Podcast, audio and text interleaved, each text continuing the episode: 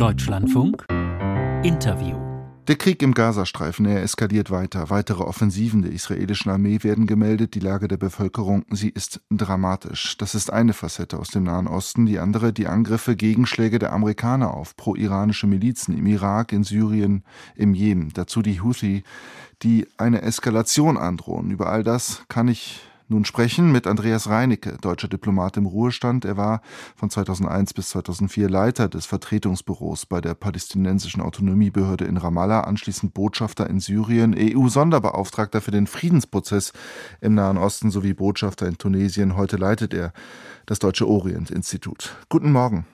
Guten Morgen, Herr Köpper. Herr Reinecke, über das Wochenende, da haben die Amerikaner Stellungen von pro-iranischen Milizen angegriffen, durchaus massiv. Der EU-Außenbeauftragte Josef Borrell der sieht da eine Eskalation, eine drohende Eskalation. Anderorts heißt es, das Ganze sei eingepreist. Die USA, auch der Iran betonen, dass sie eben das, eine Eskalation, nicht wollen.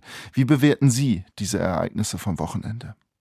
Also beide Seiten, Amerikaner und der Iran, wollen keine Eskalation, aber die Gefahr besteht natürlich immer, dass bei fortschreitenden äh, Kämpfen und auch fortschreitenden Opfern, vor allen Dingen auf amerikanischer, aber auf anderer Seite dann auf einmal doch etwas passiert, was zu einer eigentlich nicht geplanten Eskalation führt. Um Ihnen auch mal ein Beispiel in diesem konkreten Fall zu sagen, die Amerikaner haben die Anschläge oder die, die Antworten etwa 80 äh, auf irakischem Staatsgebiet durchgeführt, was wiederum die irakische Regierung in große Schwierigkeiten bringt.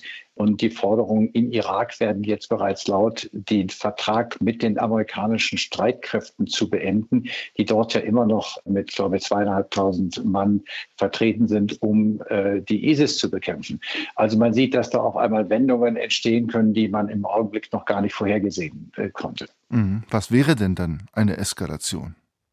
Also die, wir haben drei Bereiche, in denen Eskalationen möglich wären. Das einmal ist in der Tat bei den Houthis, also im Roten Meer. Mhm. Dort kann man aber weniger damit rechnen, dass die Eskalation noch viel weiter geht. Äh, die Houthis werden weiter schießen. Man kann die Drohnen Gott sei Dank weitgehend abfangen. Eine Bodenoffensive in Jemen halte ich für wenig wahrscheinlich. Das Gelände ist ähnlich kompliziert wie in Afghanistan. Das wird keiner wollen. Im Südlibanon, das ist das zweite Szenario, werden nach wie vor äh, Raketen aus dem Libanon nach Israel geschickt. Der Führer der äh, Hisbollah Nasrallah hat aber angekündigt, dass er an einer weiteren Eskalation nicht interessiert sei. Die Israelis ihrerseits haben einige jedenfalls gesagt, dass sie äh, vielleicht auch dort noch einmarschieren werden. Ob das tatsächlich gewollt ist oder nicht, das weiß man nicht. Und jetzt im Irak kann, wie ich vorhin beschrieben habe, man nicht absehen, ob auf einmal aufgrund dieser Entwicklungen dann vielleicht der ISIS wieder stärker wird, wenn die Amerikaner dort abziehen. Also das ist noch nicht kalkulierbar. Alle diese drei Gruppierungen berufen sich aber immer darauf, dass sie agieren, solange der Krieg im Gazastreifen fortgeführt wird. Das ist ihre Legitimationsgrundlage gegenüber ihren eigenen Anhängern. Mhm. Das ist die Grundlage. Das andere haben Sie gerade sortiert. Jetzt haben die Husis angekündigt, sie wollen Vergeltung für all diese äh, Anschläge vom Wochenende. Wenn ich Sie richtig verstehe, droht da aber keine allzu große Gefahr für die Amerikaner.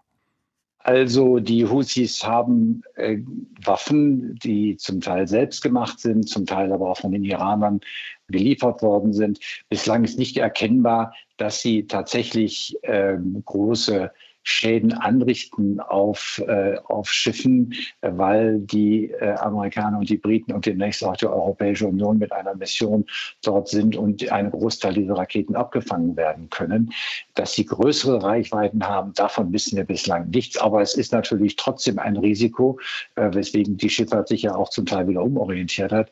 Aber dass es dort größer wird, also zum Beispiel in der Bodenoffensive halte ich eigentlich für wenig wahrscheinlich. Daran hat eigentlich keiner wirklich ein Interesse, weil es auch viel zu gefährlich wäre. Dennoch, die Amerikaner wollten sich eigentlich zurückziehen aus der Region, jetzt sind sie aber wieder voll drin. Absolut, das ist genau die Folge, äh, die jetzt entsteht, und zwar drinnen auch in einer sehr unglücklichen Situation. Der Ausgangspunkt ist ja der, das Massaker der Hamas, das natürlich auch in einem bestimmten politischen Kontext, nämlich der Besetzung Israels von Westbank und Gaza entstanden ist.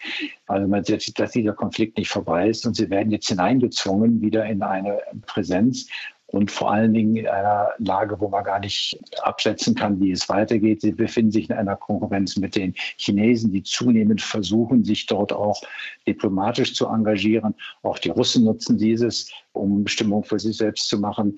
Also die amerikanische Präsenz ist einfach da und äh, Sie ist bislang nicht äh, nur, nur, auf Verteidigung ausgerichtet, aber noch nicht auf eine politische künftige Rolle. Auch die Europäer sind ja noch äh, im, im Spiel. Hm. Welche Rolle könnten die Europäer dort spielen? Die Europäer können nur dann eine Rolle spielen, und das haben sie ja bereits versucht, wenn sie tatsächlich sich auf eine diplomatische Lösung hinbewegen und diese auch versuchen, mit Engagement durchzudrücken.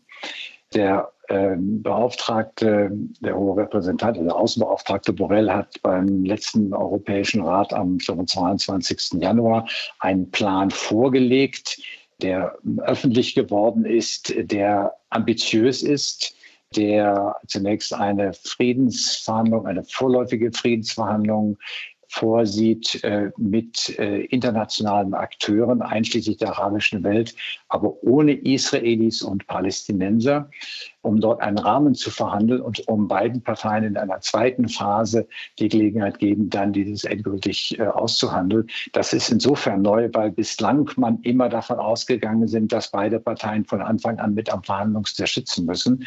Hier wird ein neuer Ansatz gewählt, nämlich dass die internationale Gemeinschaft und zwar hier erstmals eben auch mit der arabischen Welt tatsächlich einen Rahmen schaffen und ihn letztendlich den anderen Parteien auch naja, vorgeben zumindest. Und das ist ein neuer Ansatz. Und mal sehen, ob sich der durchsetzen kann. Aber wenn wir auf den Krieg im Gaza schauen, äh, im Gazastreifen, für den israelischen Botschafter in Deutschland, für Ron Proser, ist die Frage der Verantwortung und damit auch der Verhältnismäßigkeit eigentlich klar. Hören wir einmal kurz rein, was er hier bei uns im Deutschlandfunk gesagt hat.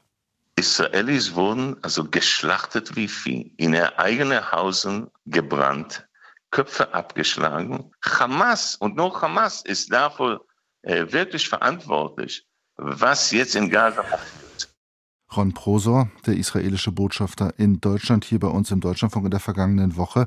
Das klingt ziemlich unversöhnlich. Und wenn man das Vorgehen der israelischen Armee im Gazastreifen sieht, dann ist das, ja, kann man da noch eine Verhältnismäßigkeit erkennen? Viele kritisieren es. Ja, das ist in der Tat ausgesprochen schwierig. Und wir hören ja auch immer wieder das Wort Vergeltung, Rache. Äh, man kann nur hoffen, dass das nicht das Motiv ist.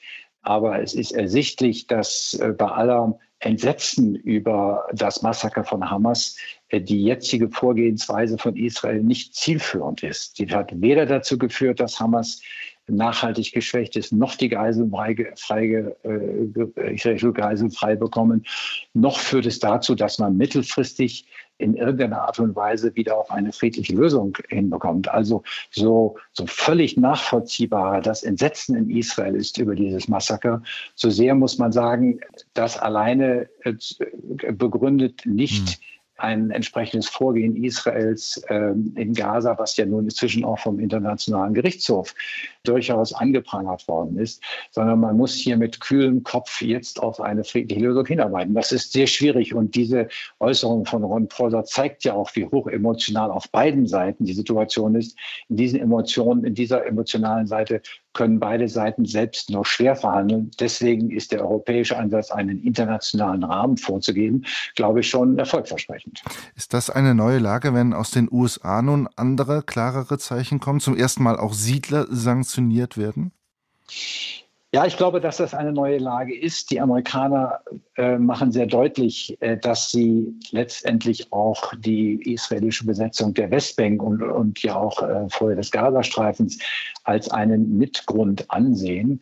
Eine Position, die übrigens die Bundesregierung in dieser Deutlichkeit in den letzten Wochen gar nicht geäußert hat. Und vielleicht wäre das auch einmal eine notwendige Klarstellung.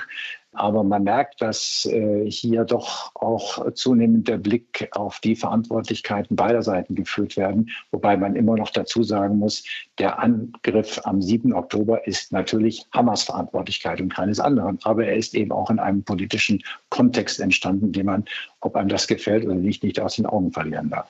Dann zum Abschluss das Flüchtlingshilfswerk für die Palästinenser, UNRWA, das steht schwer in der Kritik. Sehen Sie für diese Konstruktion eine Alternative? Nein, und das ist, glaube ich, auch genau die richtige Frage. Bei aller Kritik, die man äh, haben muss, auch an den zwölf Personen, die offenbar ja furchtbarerweise aktiv beteiligt waren, ähm, die Frage, was wäre eine Alternative? Eine Alternative könnte entweder sein, ähm, dass es gar keine Alternative gäbe, also es gäbe keine Krankenhäuser mehr im Gazastreifen, die von dem Flüchtlingshilfswerk der Vereinten Nationen betrieben würden, keine Schulen mehr. Äh, das sind ja, ich glaube, wenn ich mich an die Zahlen erinnere, zwischen 50 und 100 insgesamt.